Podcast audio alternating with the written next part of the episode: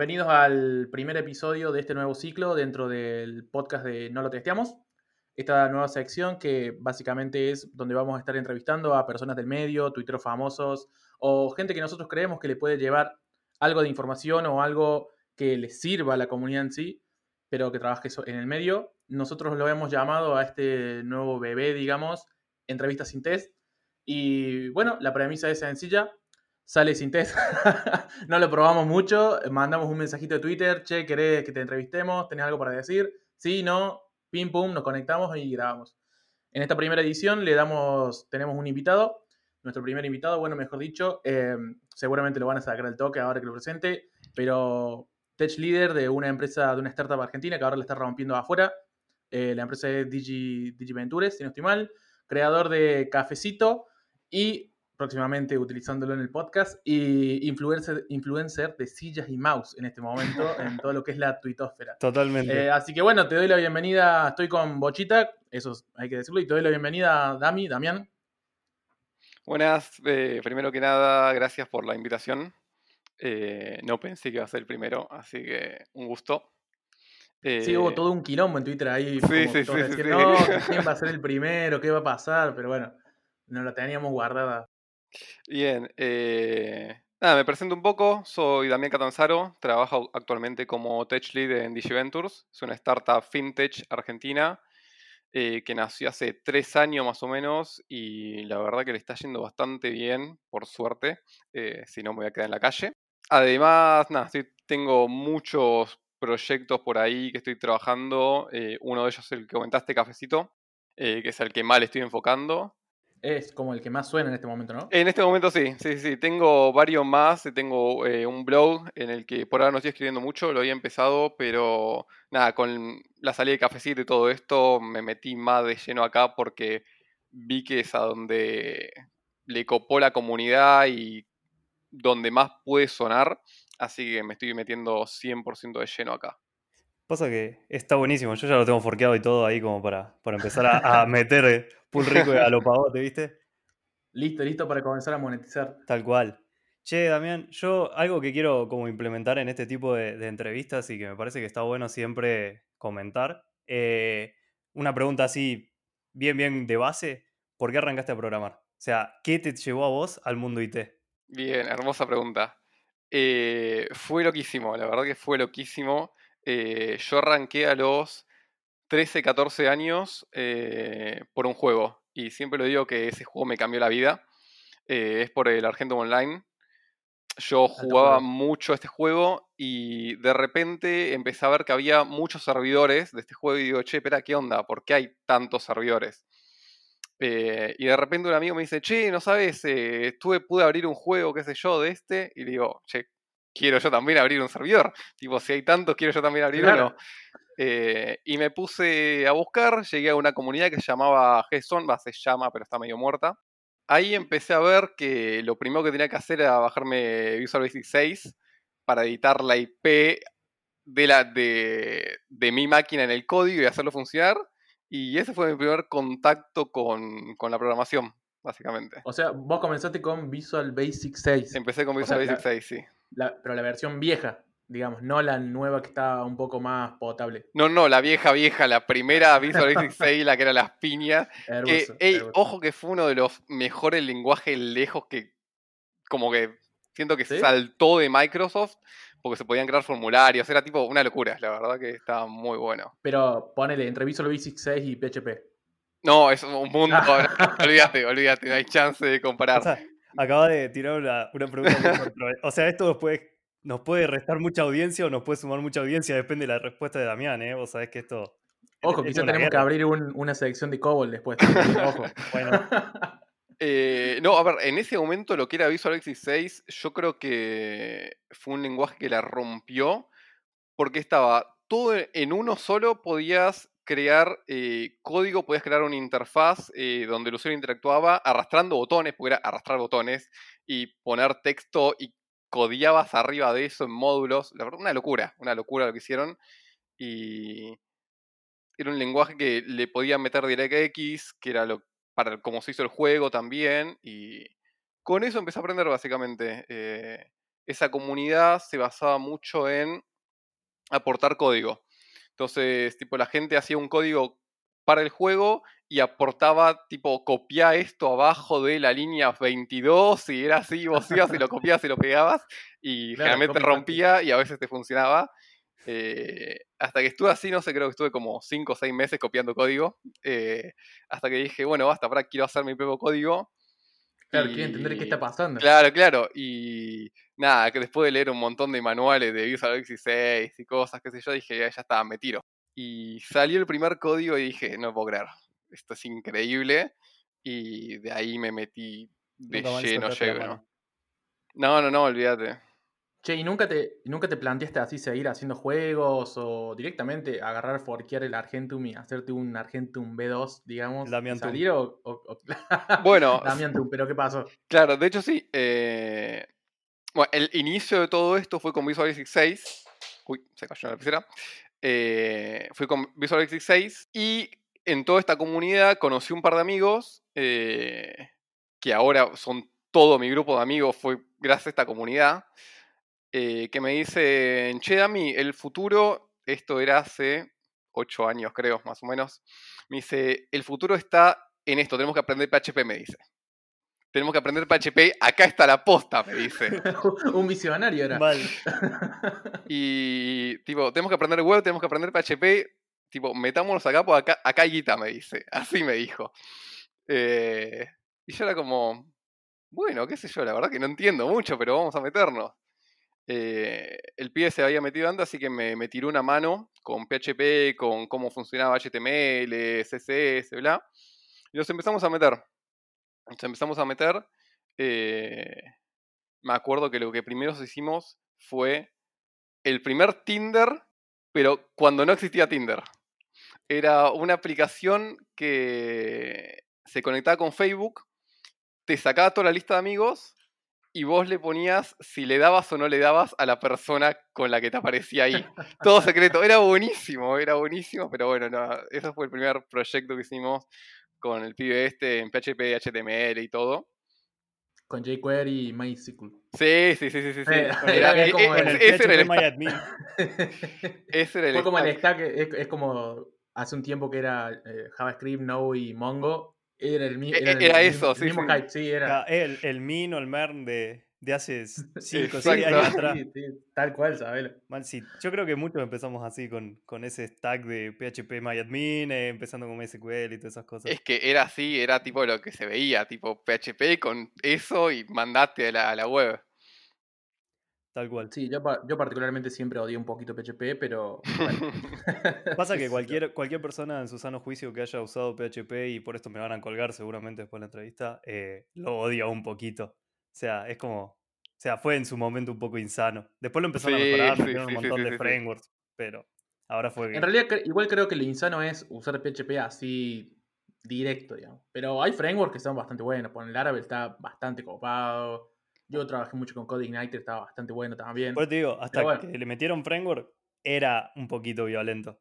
Era, era muy violento, era la seguridad, tipo, te la debo, te la debo porque era muy duro eh, hacer que no te inyecten código de MySQL con PHP, era tipo, hacías cualquier cosa. Era, era un deporte, era un deporte, sí. Eh, bueno, y vol- volviendo a la pregunta eh, de que arranqué, de si ha hecho algún juego, uno de mis proyectos que dije, quiero pasar tipo el Argentum, que estaba hecho en Visual Basic 6, dije, lo quiero pasar completamente a web. Eh, no tenía la menor idea cómo hacer esto. eh, y empecé a investigar sobre cómo funcionaban los engines en el navegador, de cómo renderizar tipo una imagen, algo. Me encuentro con Canvas, que era básicamente todo este formato para renderizar imágenes, renderizar sprites, meter efectos, etc. Y estuve todo un año completo haciendo el engine del juego, que primero empezó siendo una pelotita roja en la pantalla que se movía para los costados, y después pasó a hacer sprites, y después pasó tipo a tener efectos y todo. Y estuve un año entero haciendo el engine de ese juego. Terminé el engine y dije, bueno, ahora le tengo que meter tipo toda la funcionalidad que era eh, sockets para que se comunique entre el servidor, el cliente Y ahí entra la magia, entró la magia de Node con Socket.io en ese momento. Para, para, ¿en qué, ¿en qué año fue esto más o menos? Esto fue hace cinco años más o menos. O sea, estamos hablando de Node 0. algo. Sí, sí, 0. más o algo. menos. Sí, O sea, sí, sí, bien sí, bien sí. crudo así. Bien crudo, cuando arrancaba. Va- arran- arrancó mucho antes, pero recién se está como poniendo. Cuando Node era el experimento, digamos. Claro, yo tenía. eh, el stack en ese momento era. Para to- todo lo que era el front, tenía Laravel con, eh, PHP con Laravel. eh, y Canva, bueno, para, para hacer toda la parte de, de renderizado. Y jQuery. Eso era del lado del, del frontend. Y del lado del backend del servidor era Node con eh, Socket.io. Que después ese Socket.io lo terminé cambiando a lo que era WS nada, por tema de optimización para no mandar JSON, mandar binary, binary data y etcétera. Pero ese fue como el primer proyecto grande, grande que hice. Y ese proyecto me abrió las puertas a cuatro o cinco laburos que tuve. Ah, Tipo, zarpado. porque, no, no, era tremendo. Literalmente iba eh, a una propuesta de laburo, iba con ese proyectito, hice esto, le digo. Eh, sí, Bueno, bastante. pero eso que vos mencionás para mí es una muy buena práctica que aprendí como mucho tiempo después de entrar en el rubro, que es, che, loco, llenate de proyectitos, side Sí. projects, así tontito o cosa, o más elaborada, como en tu caso, que fue bastante elaborado, pero son proyectos así tipo side projects y llévate con eso a todas las entrevistas. Eso está muy bueno, es alto consejo. Totalmente, totalmente, y lo recomiendo a full y toda la gente que me pregunta, le digo, che, o sea, ponete a hacer side project, o sea, a- llenate el GitHub de cosas y cuando tenés una entrevista, habla de lo que hiciste, porque realmente capaz que te trabas o algo, pero si empezás a contar lo que estuviste haciendo, tu experiencia y todo ese tipo de cosas, suma muchísimo más que decir, hice un cursito por acá y vi HTML, y qué sé yo, no, no, contá la experiencia, contá lo que te trabaste, cómo lo resolviste, eh, y aporta mucho más a la persona que te está entrevistando y ve lo que estás haciendo, ve lo que hiciste. Es un poco lo que, lo que venimos diciendo hace tiempo, siempre que charlamos, de que no, no importa mucho, bueno, yo siempre hablo de esto, pero no importa mucho el título, digamos, sino lo que importa es realmente lo que, cómo vos resuelves los problemas. O sea, al fin del día nosotros somos albañiles tecnificados que vamos a ir a resolver problemas nada más. O sea, no, no es que somos unicornios ni nada raro, Exactamente. simplemente es eso, digamos. Somos los que manejamos los bloques de construcción más básicos, las abstracciones más, más chota, digamos, porque no estamos haciendo tecnología de ultra bajo nivel, no estamos haciendo inteligencia artificial, por lo menos, nosotros tres por lo menos, Por ahora. y por ahora, así que... Pero bueno, che, che, la verdad, yo no sabía eso. O sea que básicamente estuviste creando un engine, digamos, para hacer jueguitos. Exactamente, sí, sí, sí. Eh, algo que me pasó en ese momento es que ya había otros engines para hiper mega óptimos como Pixie.js, eh, el otro cuál era, Phantom. Eh, creo no, que Phantom Fa- es el browser. Ahí No, está- Phantom no. Eh, Phaser. Phaser, ahí está. Eh, Phaser es otro increíble para hacer juegos 3D, 2D, hiper optimizados con WebGL y toda la bola. Pero me pasó que lo empecé a usar y la curva de aprendizaje que tienen esos, esos engines era tan alta, por lo menos para ese momento con lo que sabía, que me trababa. La verdad que me quedaba trabado y no sabía cómo seguir. Y dije, al carajo, voy a hacer mi engine. Y bueno, terminé. Es como aprender Es algo que difícil. mal, aprender algo que está, está hecho no me sirve, voy a hacerlo yo Claro, solo. exactamente. No, o sea, es, es re difícil Linux, boludo. Me voy a en mi propio sistema operativo. Claro, ya está. Así. No, no, re- real que fue así y tipo, lo terminé sacando mucho más rápido.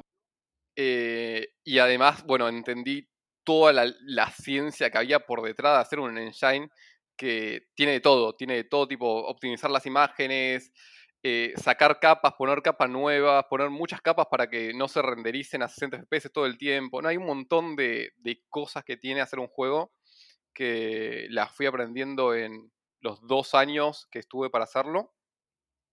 Y nada, aprendí con eso, la verdad que aprendí un montón y le debo todo a eso. Además, tipo, está liberado el código. eh, si entran a mi GitHub, eh, creo que barra de Catanzaro, lo tienen ahí tanto el cliente como el servidor. Se lo descargan, npm install y sale todo andando. Muy piola. Che, igual ahí tengo una duda. Vos decís que te tardaste dos años en terminar este engine. Y después, cuando recién tuviste el engine, recién ahí comenzaste a conseguir trabajos. Eh, no, más o menos. En realidad fue todo en paralelo. El primer, el primer, primer trabajo que conseguí eh, fue una startup que ya no existe más, se llamaba Adus. Eh, era una especie de OLX. Y ese trabajo lo conseguí porque dejé mi CV en un PHP Day, una, una meetup que existía antes, ya no existe más. Y de la nada me llamaron, eh, yo apenas había cumplido 18 años, me llamaron y me dicen, che, mira, vimos tu CV, qué sé yo, nos gusta, no sé, la experiencia, lo que estuviste haciendo, que estén en una entrevista acá. Sí, dale, de una. Fui eh, a la entrevista con el... me tocó la entrevista directamente con el CEO, éramos cuatro personas, cinco personas en la startup esa. Eh, entrevista directamente con el CEO. Soy hiper descontracturado, la verdad que no sabía cómo era pero cuando entré me voló la cabeza porque, imagínate, entrar a la oficina y tenía eh, un logo gigante, tipo con luces, doy la vuelta y tenía una pantalla con un Nyan Cat, era como, tipo, estoy en Silicon Valley, ¿entendés? No, entendía qué estaba pasando. Y... Claro. Nada, tuve la entrevista esa y entro a ese, a ese trabajo y en los tiempos muertos que tenía en ese trabajo me había puesto a codear este juego. Entonces, ya al siguiente laburo, ya prácticamente tenía toda la parte del engine hecha. Entonces, nada, iba como chapeando con esto de, che, mirá, estoy haciendo tal cosa, qué sé yo, ¿verdad? Y, y iba como chapeando con el juego de, para entrar a diferentes laburos. Muy zarpado. Entonces, más allá de, esto, digamos que vos nos comentabas un poco del tema de, que habías arrancado con Argento y demás, no solamente fue tu primera experiencia con el mundo IT, sino también tu primera experiencia con el, con el mundo open source que estás como bastante participativo también con ese tema, por lo que Sí, veo. sí, totalmente. Eh, es más, tipo, ya hacía open source sin saber lo que era el open source, en realidad, porque estamos en el foro ese, eh, todo el mundo se ayudaba entre sí, todo el mundo compartía el código, eh, como que nadie tenía el concepto de open source claro, bien claro, pero nos encantaba compartir código y que los otros tipo abajo como comenten eh, qué estaban haciendo, eh, y era toda una experiencia buenísima. Eh, no había repositorio, no había nada, era tipo tirar código en un foro PHPBB y dale, ¿entendés? Era, buenísimo. bien, bien, bien, bien under ahí. Sí, no, no, muy, muy copado. Y eso tipo me, me llevó a todo esto. Che, ¿y después qué onda? O sea, seguiste laburando en esta pequeña startup en la que entraste, gracias al engine. ¿Cuánto, cómo, se, ¿Cómo siguió ahí tu historia? ¿Cómo, cómo eh, seguiste avanzando? Digamos? Bien, eh, trabajo en la startup esta, trabajé ocho, meses. Me pagaban dos mangos, pero no importaba, tipo, estaba en un laburo. Eh, y antes de todo esto, me pasa algo que eh, posiblemente le pasó a mucha gente. Terminó la secundaria y ya en la secundaria no me había gustado un carajo, o sea, no, me gustaba estudiar. Y todo el mundo me decía, tenés que hacer una. Tipo, tenés que ser ingeniero. Tipo, para ser alguien en la vida tenés que ser ingeniero porque no vas a conseguir laburo, no vas a poder comer, etc. Mis amigos, mis viejos, todos me decían, tenés que ir a la facultad después de esto. Yo no quería hacer nada con eso, la verdad. Y nada, me rompieron tanto la cabeza que fue, bueno, dale, voy a la, voy a la facultad y me agarré y me fijé la carrera más corta que había, y estaba en la UTN y era Tecnicatura en eh, Superior en Programación, si no me equivoco. Que sí, yo, la hice también. Bien. Con, el mismo criterio. bueno, estuve a punto, estuve a punto de hacerla, pero a mí sí me, sí me cabió la presión y me fui a hacer ingeniería. Ok. bueno, creo que eran dos o tres años, no me acuerdo cuánto eran. Bien, dos años. Eh, compré los apuntes. Llego el primer día, me siento. Creo que me. No sé si era lengua lo que me tocó. ¿Qué carajo? Y dije, no, no, no, no hay chance. Volví a mi casa hiper frustrado. Le dije a mi hijo, no voy a seguir acá. Eh, y mi hijo me dice, bueno, mira, tenés dos chances. O te vas a estudiar o te vas a laburar. Tipo, no te vas a quedar en casa. Y ahí, una semana después de eso, es cuando me llaman del de esto del PHP Day, tengo una entrevista y arranco a laburar. Bueno, pasan eh, ocho meses laburando ahí y un amigo me llama de una consultora que me dice, che, mira, estamos buscando gente que haga PHP acá. Eh, tipo, seguramente te van a pagar más, así que venite. voy a, a una entrevista, me pagaban en triple de lo que me estaban pagando en la startup. Claro. Y tipo, agarré, fu- fui a la startup y le digo al CEO, che, mirá, me están ofreciendo tanta guita. eh, si me puedes igualar esta guita, yo me quedo acá. Eh, si no, me voy para allá. Me dice, no, olvídate, Dami, no, no hay chance de que, de que te pague esto antes para allá. Eh, ese fue mi primer cambio. A los ocho meses cambié a la consultora esta. Eh, hice ocho meses en esta consultora. me aburrí de ir al microcentro todos los días. Y dije, voy a hacer freelance, a ver qué onda. La verdad que tipo tenía 20 años, no conocía nada. Y dije, voy a hacer freelance, a ver Claro. qué onda. Eh, vivía con mis viejos y un amigo estaba en la misma, así que salimos por microcentro a recorrer locales de, de ropa y todo ofreciéndole página web. Imagínate lo que fue eso. Eh, uno solo nos Para, para, contrató. conta, conta un poco más. ¿Cómo, cómo, cómo iban Sí, y sí, cómo dale. ofrecían la Bueno, página? no, ¿Cómo- da cómo detalles, era- queremos. Ok. ¿Cómo era esa interacción? Bueno, primero que nada, nos vestimos, nos pusimos camisita, todo tipo, nos vestimos bien. Claro. Eh, y pasamos, entramos local por local y hacíamos uno y uno. Tipo, entraba él en un local y los le ofrecía, che, mirá, estamos, eh, somos programadores, qué sé yo, hacemos página web. eh, quieren contratar nuestro servicio, básicamente era eso lo que, lo que les íbamos a decir. La, cara de perro. así. la mayoría, tipo, no, no, ah, no, gracias, qué sé yo. Y hasta que uno nos terminó diciendo que sí, un, un outlet. Eh, les terminamos haciendo el trabajo este. Y después, por, eh, por el boca a boca del outlet este, de otra gente, empezamos a agar- a agarrar laburos de lo que sea. De lo que sea, te digo, instalar cámara de seguridad, pasar cable de red, hacer cualquier cosa, ¿entendés? Porque era como, bueno, hay que conseguir clientes y guita. Eh, nada, le, le terminé pasando cable de red a.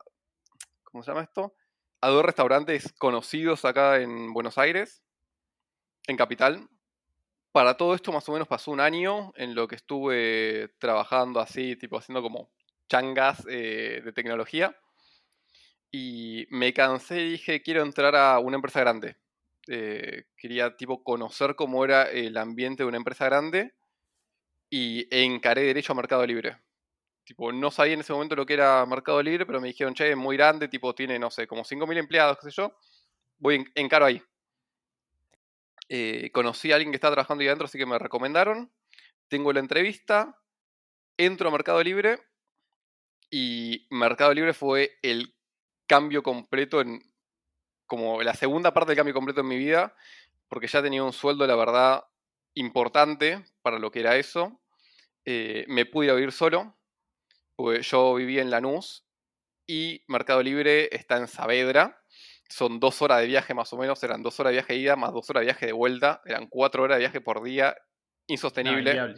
tipo, Sí, lo hice claro. dos meses y dije, no puedo más, Para, ¿y esto a qué edad fue? a los 20. Claro. A la mierda. Ahí nomás. Eh, sí, sí, a los 20 años eh, me fui a vivir solo. Le- es más, tipo, llegué a, a casa, estaba viendo departamentos en el Bondi. Llegué a casa y le dije a mi hijo, che, ya resolví el depto, me voy a vivir solo.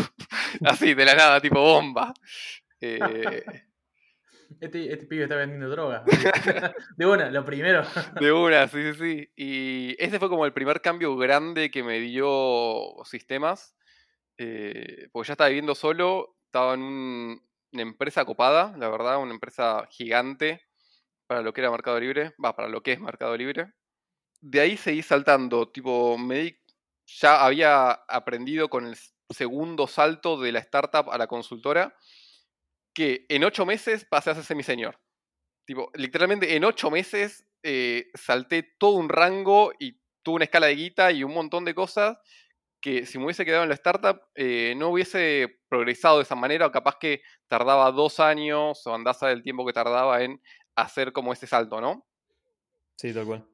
Eh, entonces, de ahí estuve ocho meses más en Mercado Libre, si no me equivoco. Me fui a Garbarino. Eh, en Garbarino hicimos un producto recontra copado porque lo hicimos de cero. Tipo, se creó un equipo de cero en Garbarino para crear el el e-commerce de cero. Y Ah, fue cuando hicieron todo en PWA. Fue uno Sí, de los sí, más, sí, más eh, sobrados, Ah, ¿no? mira. Fue hermoso. Sí, sí, sabía que salió, salió en la prensa, salió en la nación, todo. Pasa que salió como alto caso de éxito ese. Es que no solo fue un caso de éxito. Junto con ese, con el de, con el de Infobae, me acuerdo. Sí, bueno, para- como, uh, Fue- el- eso fue increíble porque yo estaba en un- estaba en listing, sí, en listing estaba en Garbarino. Y de la nada eh, yo ya venía trabajando con toda la parte offline y un montón de cosas que había querido hacer algo en Mercado Libre, pero no me terminaron dejando. No sé, no me acuerdo cómo, cómo fue el salto ese, pero armamos un equipo de tres personas, eh, literalmente tres personas, y dijimos, vamos a hacer la PWA de Garbarino. Adentro de Garbarino. Pero sin autorización, sin nada, No, con autorización de, de la gente, pero Ah, la autorización la conseguimos porque eh, habían tres personas de Google que estaban recorriendo empresas vendiéndole que tenían que hacer PWA su, su, su sitio, ¿no? Claro. Eh, nada, Garreino terminó comprando eso, dijo Sherman un, un equipo, armamos un equipo de tres personas y nos, pusimos a codear. Dijimos, bueno, hay que ver cómo carajo hacer una PWA. Eh, en ese momento no existía Next, eh, no existía nada eh, de lo que se conoce ahora para hacer server-side rendering. Entonces fue como, bueno, hay que hacer todo de cero a las piñas. Agarrar Webpack, agarrar React eh, y empezar a integrar todo. Ni siquiera había tanta documentación sobre No había tema. nada. Era- No, era no sabes lo que era tocar nuevo. web. Nos jodíamos mucho con Webpack, que era la caja negra mágica que hacía cosas, y creo que lo sigue haciendo. Bueno, eh, ese es Eh. Frankenstein. Sí, Web- sí. Webpack es impresionante, cómo, cómo crece así. Al principio decís, ah, esto es re entendible, es re lógico cómo lo vas configurando y después ya se te va el carajo. No, no se hacía todo el carajo y no, no sabíamos qué hacía y éramos varios tocando el mismo coso de Webpack hasta que uno le salía y decía, sí, a mí me salió. Y usamos al que le salió.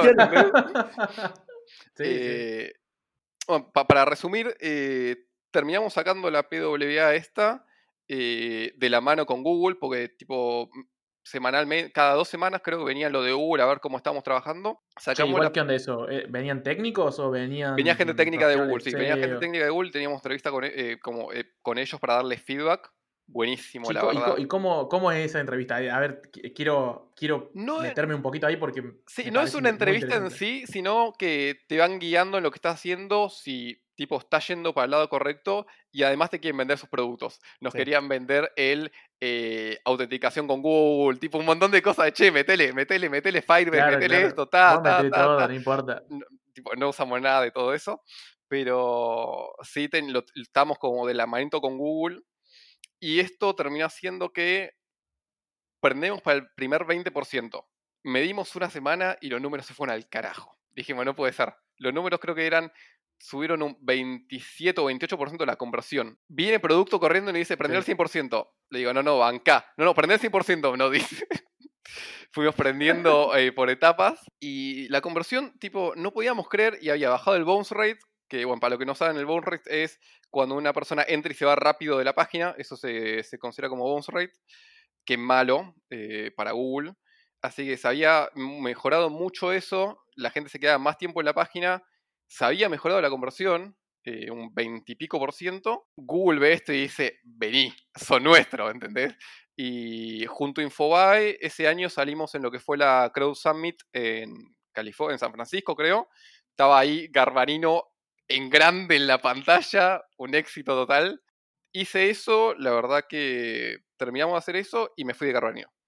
Tipo, fue como mi, mi hit ahí, dije, ya está, hice todo lo que tuve que hacer y me fui. Te fuiste por la puerta grande, digamos. Y ahí me, me fui a, a hacer freelance y de vuelta, ¿Y por- pero esta ¿Y vez... ¿Por qué una- te fuiste? ¿Pero por qué te fuiste? Porque me cansé. Me, me había cansado de trabajar en relación de dependencia. Y quería probar algo diferente. O sea, siempre me, gust- me, había, me había gustado eh, hacer freelance. Pero cuando estaba como viviendo con mis viejos, eso era como. Ya tenía un techo, era, era diferente. Eh, en este momento estaba viviendo solo, pagándome la comida, y era si no come, si no trabajás, no comes. O sea, era ya. Otra- el juego había cambiado completamente, sí. Entonces, lo que yo ya lo venía pensando de hace unos meses, entonces me hizo un colchón de guita, que me la venía juntando en Garbarino, y dije, me voy con. Y sé que puedo vivir seis meses o un año eh, sin, sin trabajar, ¿no? Y ahí, por ejemplo, eh, cuando, cuando hiciste ese colchón de guita, ponele, qué sé yo, Sí. de- más o menos hiciste un cálculo si estoy gastando esto por mes, está un par de números tiraste, me imagino. Claro.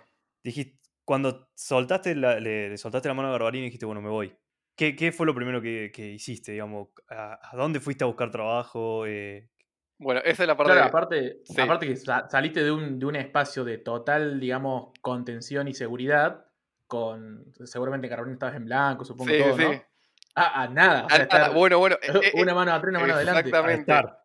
E- Eso era lo que me motivaba más que nada, eh, tipo tomar, tomarlo como un jueguito en realidad de, che, o sea, me voy en nada, ¿entendés? Estoy en cero y tengo que ver qué carajo hago acá porque si, si no consigo un cliente no voy a comer, era, era así. Tengo, tengo que craftear, sí o sí. Sí, sí, sí, sí. Y fue todo el boca a boca en realidad. Agarré y empecé a decirle a gente que conocía, eh, a todo el mundo, che, mire, me estoy yendo a hacer freelos. eh, si tienen algún conocido, manden. Y ahí tipo, me acuerdo, esto fue increíble porque al segundo día que me voy de Garbarino me llega un mail de una persona con la que no hablaba hace cuatro años diciéndome, che, Dami, eh, ¿estás laburando? Porque tengo un frilo para hacer. Increíble, tipo, increíble, cosas que no pasan.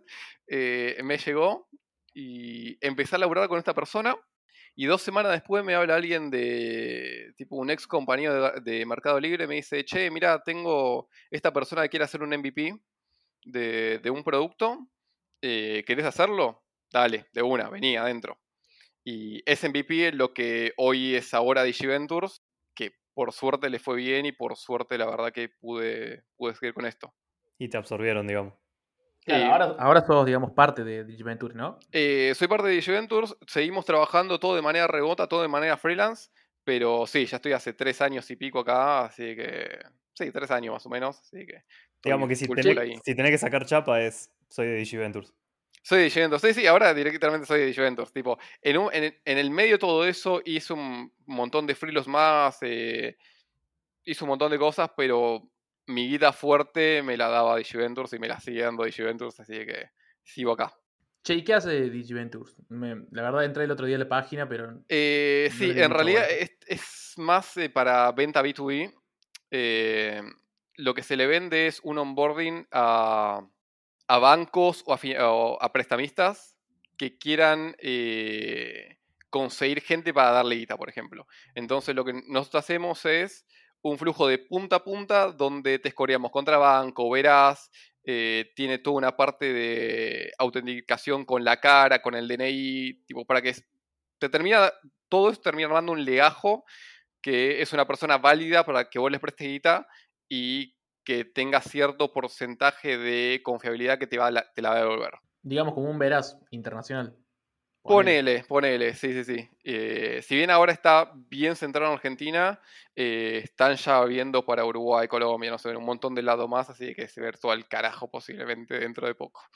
Igual hace poquito ahí en Twitter vi como que, no sé si fue que levantaron una ronda de financiamiento o les dieron un premio o algo así. Sí, que sí, vos, sí, no eh, sí. eh, levantaron 30k verdes eh, en California, en un speech de California que, que dieron, y la verdad, de 10. De 10 porque esto te abre a inversores que ya saben que, te, que gente que te puso guita adentro, capaz que viene otra gente a ponerte más guita, entonces termina siendo toda una bola, ¿no? Eh, ya cuando Claro, la primera persona te pone guita, ya es como, si no la cagaste después de eso, te va a empezar a más, más cosas. Así que el punto es no cagarla ahora con esa guita.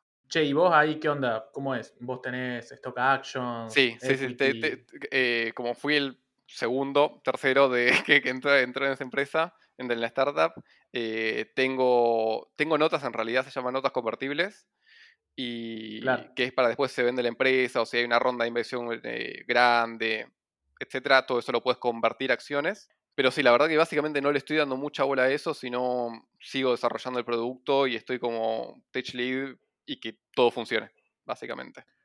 Igual, viste que eso como que no es, hablando de una empresa, una startup argentina, vos estás acá, el equipo sigue, el equipo sigue siendo de Argentina, ¿no? Sí, Todo. estoy diciendo todo Argentina. Es como, no es algo usual que cuando vos entras a una startup te, te digan, bueno, te vamos a dar equity, como que no es muy usual. ¿Cómo, cómo, cómo se, cómo se vivió eso? Eso No fue si- no sé si recontra podía- loco. Es que, No sé si lo podés hablar, ¿no? Pero, eh, sí, o sea, no, no, no puedo hablar de, to- de los números en sí, pero ya apenas entré a hacer el MVP, me dijeron, Dami, si puede ser, eh, una parte de este, de, tipo, de este MVP te lo damos en notas y otra en guita. Y yo la verdad que dije, sí, genial, dale, dame esto. O sea, no lo pensaste mucho. No, no lo pensé mucho, pues me copaba mal la idea de tener algo más además de eh, guita por mes. Y dije, qué sé yo, capaz que si la pega o algo, no sé, esto me puede servir. Así que que recontra bien, no, no lo pensé mucho y le dije sí de una. Eh, esas acciones, según el, el modo de acciones que tengas, las acciones van creciendo por, por año. Eh, a vos te, dan un X porcentaje en un momento y con los años se van como desbloqueando ese porcentaje y además te meten maguita adentro, tipo, todo, un laburo claro, gigante. como para, para, que no te, no te, damos un 5% de la empresa. Claro, claro, exactamente. se te va como desbloqueando con milestones en diferentes etapas de la empresa. Eh, así que nada, seguí con esto y por ahora sigo con esto y es lo que me está dando de comer. Muy bueno. Y aparte de eso, también, como comentábamos antes, tenemos side projects. Eh, yo creo que para mí el que siempre me llama la atención y cada vez que lo veo me parece una locura es Cafecito. Eh, no sé si nos querés contar un poco cómo, cómo arrancó, qué se te vino a la cabeza cuando arrancaste, uh, qué objetivo tenías. Sí, sí. Eh, Cafecito arrancó por Twitter. tipo, estábamos charlando. No, ah, sí, arrancó por Twitter pero arrancó porque vi eh, una persona, no, sé quién fue, que comparte algo que se llamaba Buy Me a Coffee. Eh, Buy Me a Coffee es una también una página de afuera que es básicamente para pagarle en cafés eh, a una persona, pero afuera, con PayPal o otro, otros tipo medio de pago. Charlando en Twitter, tiro la idea de, che, qué bueno que estaría tipo un Buy Me a Coffee con pagos locales, porque hay mucha gente que no puede pagar en dólares o la tarjeta no, no se lo permite, etc. La verdad que ese tweet la rompió. Hay un montón de gente empezó a comentar, sí, qué sé yo, me encantaría. Eh, me cayeron un par de streamers diciendo, me, gustaría tipo agregarlo a mi canal porque hay gente que eh, no puede pagar en dólares. Y dije, uh, che, de una, o sea, eh, esto está bueno. Y ahí saqué la primera versión, la saqué bastante rápido, con, integrando con Mercado Pago. Ya tenía la UI hecha de otro proyecto, así que lo único que hice fue la integración con Mercado Pago. La saco y el primer día que la saco me donaron como 50 cafés. y yo digo, ¿qué carajo está pasando acá? O sea, ¿por qué la gente me está dando plata, entendés? Próxima startup. Ahí de una. No, tipo, no entendía qué, qué, qué pasaba a la gente le re empezó a copar, le empezó a copar muchísimo. Eh, mucha gente, como tres o cuatro personas, se clonaron eh, y pusieron tipo online eh, su proyecto de cafecito. Y nada, la verdad que la comunidad le recontra copó, pero tenía la, la desventaja esta de que tenés que tener un VPS, instalar todo en un VPS, instalar Bongo y no es tan fácil como levantar un Now, va, ahora no es Now, ahora Vercel, eh, levantar un Vercel y, que salga todo andando porque necesitas Mongo atrás también. necesitas un servidor. Eh, necesitas un servidor y de todo esto salió la idea de, che, para, ¿por qué no lo convierto en plataforma? O sea, ¿por qué no lo convierto eh, en algo que puedan entrar y en dos clics tienen su página de Café armado? Así que empecé a trabajar en esto. Ya lo tengo bastante avanzado el proyecto. Me faltan cosas todavía que la verdad que no los pude. Tipo, estas dos semanas estuve a full con otras cosas y no pude programarlo. Pero ya hay logo oficial, eh, que eso es la primera vez que trabajo con un diseñador mano a mano para que me haga el logo, que fue un quilombo, la verdad que yo soy un cero en diseño y trabajar en eso estuvo ocupado. Nada, la, idea va a ser eh, sacar esto lo antes posible y abrirlo, abrirlo al público y que cualquier persona que quiera pueda crearse un cafecito y pedir ahí, da por ahí. Una de las ideas que tengo también con esto es que la, si hay alguna ONG que quiera usarlo, no tenga comisión, que sea directamente sin comisión. Así que, nada. Particularmente Mercado Libre tiene ahí un, Mercado Libre plan, digamos, para no profits. Claro, exactamente. Y la idea es tipo ir por ese lado también, apuntar tanto para ONGs como personas particulares, productos. Igual tu idea es ofrecerlo como un SaaS o ofrecerlo como una algo onda, instalarlo en tu VPS y nos vimos en Disney. No, no, como un SaaS, 100% como un SaaS. Eh, que entres, eh, crees el barra, no sé, de Catanzaro y salga funcionando. Lo integras con Mercado Pago y sale todo funcionando. Eh, y después en un futuro me gustaría hacer algo como Patreon, en donde tenés post tipo que solamente los podés ver pagando como la suscripción a, un cafecito, por así decirlo. ¿Llegará a ponerle como a un Kickstarter o no? No sé si un Kickstarter, me, gustaría más un Patreon. Me, interesa más la idea de Patreon que la idea de un Kickstarter, pero andás a ver a dónde mutará si es que pega o no pega. Che, ¿y tenés pensado integrarlo tipo con algunas redes sociales? Por ejemplo, Twitch. En Twitch se suele usar mucho lo que es... Eh, eh, sí, sí, sí. O sea, la primera que tengo pensada es Twitch para que en cuanto tipo manden un cafecito aparezca tipo con un mensajito, el cafecito y toda la bola. Eh, eso es lo primero que, tengo pensado. Sobre todo porque siento que ir para el lado de los streamers es una de las... Es un win, eh, Sí, sí, es el win que puede tener el cafecito, así que sí. Che, ¿y cómo te ves de acá a, no sé, cuatro años, ponen? ¿Te ves ya laburando full time en Cafecito Inc. Uh, 5.000 empleados, suscripción de 50 dólares al mes.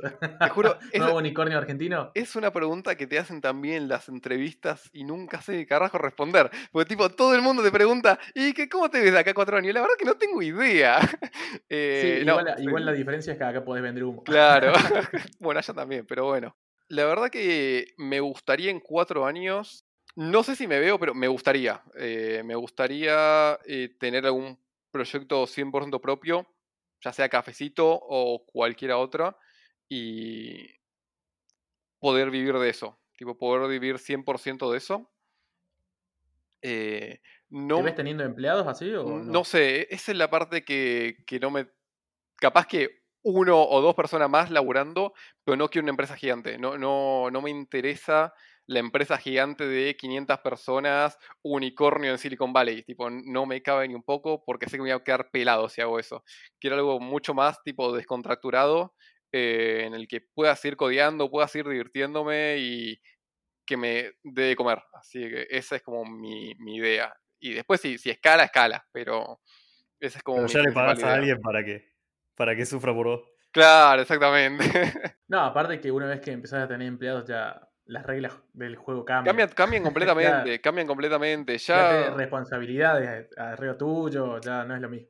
Ya, ya, ahora que soy como eh, Tech Lead, cambió todo el panorama, tipo, ya tenés que ver producto, tenés que ver código, tenés que ver de todo. Entonces, como todo, todo cuando empieza a escalar, empieza a cambiar eh, todo el panorama de lo que venías haciendo, capaz que empezás a tirar menos código, te empezás a enfocar más en producto, más en que la empieza no, eh, que no quiebre y es tipo toda esa parte tiene sus pros y sus contras. Es como que ya pasás a tener 6 horas de call y 2 de código. Exactamente. y e, e, eso es a lo que no quiero llegar con esto. Qué días tremendos esos. Eh, che, bueno, mira, eh, Dami, la verdad que ya estamos más o menos en el tiempo que te habíamos dicho. No, te queremos robar toda la tarde tampoco en la entrevista. Pero yo siento que, han quedado un montón de cosas que podemos seguir hablando. Sí, la verdad que hay de todo. Creo que podríamos tranquilamente de acá a, un tiempo hacer una segunda parte de, una, de una, con Damián. Pero bueno, por ahora me parece que estamos bien. No sé si creo que así a modo de reflexión final, ¿qué, le dirías? No a, un, no un Damián de hace cinco años, viste esa típica que te tiran, sino a qué le darías a alguien que está comenzando, básicamente. Eh, un, un junior, un trainee o alguien que está haciendo un cambio de rubro, alguien que dice, bueno, che, tengo que hacer un cambio de rubro por, bueno, X razón, porque quiere o porque la economía lo obliga, ¿qué, le dirías? Bien, eh, excelente pregunta. Además, esta pregunta me la hicieron un montón, eh, digo, en Anium Q&A me la hicieron bastante, y creo que lo que le diría es, eh, apenas entras a programar te vas a frustrar, es así, tipo, te va a frustrar codear porque no te van a salir las cosas y vas a querer tirar toda la mierda, eh, irte a vender churros, y, pero seguirle metiendo. La, idea es que le sigan metiendo, que en un momento eh, se termina destrabando todo y lo que no te salía te empieza a salir porque empezás a ver el código de otra manera, empezás a ver tipo los problemas que te tiran, lo empezás a partir en muchos problemas chiquitos y resolvés todo de, no sé, con otra mentalidad, no sé cómo decirlo, es complicado decirlo, pero la aposta es eh, que no se frustren y que le sigan metiendo porque es un rubro increíble. Si vienen por la guita, hay guita en este rubro. Si vienen porque le gusta, hay de todo. La, la realidad es que es un rubro que va a seguir creciendo a lo largo del tiempo, no se va a caer. Es más, cada vez van a estar más gente y que vengan que hay. Y además de esto, de todo esto, eh, no sé cómo en el verso de que entrar a una empresa es fácil porque entrar como trainee junior es difícil.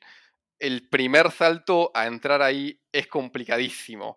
Eh, no es como antes que tipo yo entré con un CV tirado por ahí y entré. Ahora la verdad que hay mucha más gente intentando entrar. Entonces la aposta es tener tus proyectos, tener un GitHub completo, cosas para mostrar. Eso te va a terminar haciendo la diferencia en una entrevista cuando, cuando quieras entrar. Muy bueno. Excelente, excelente.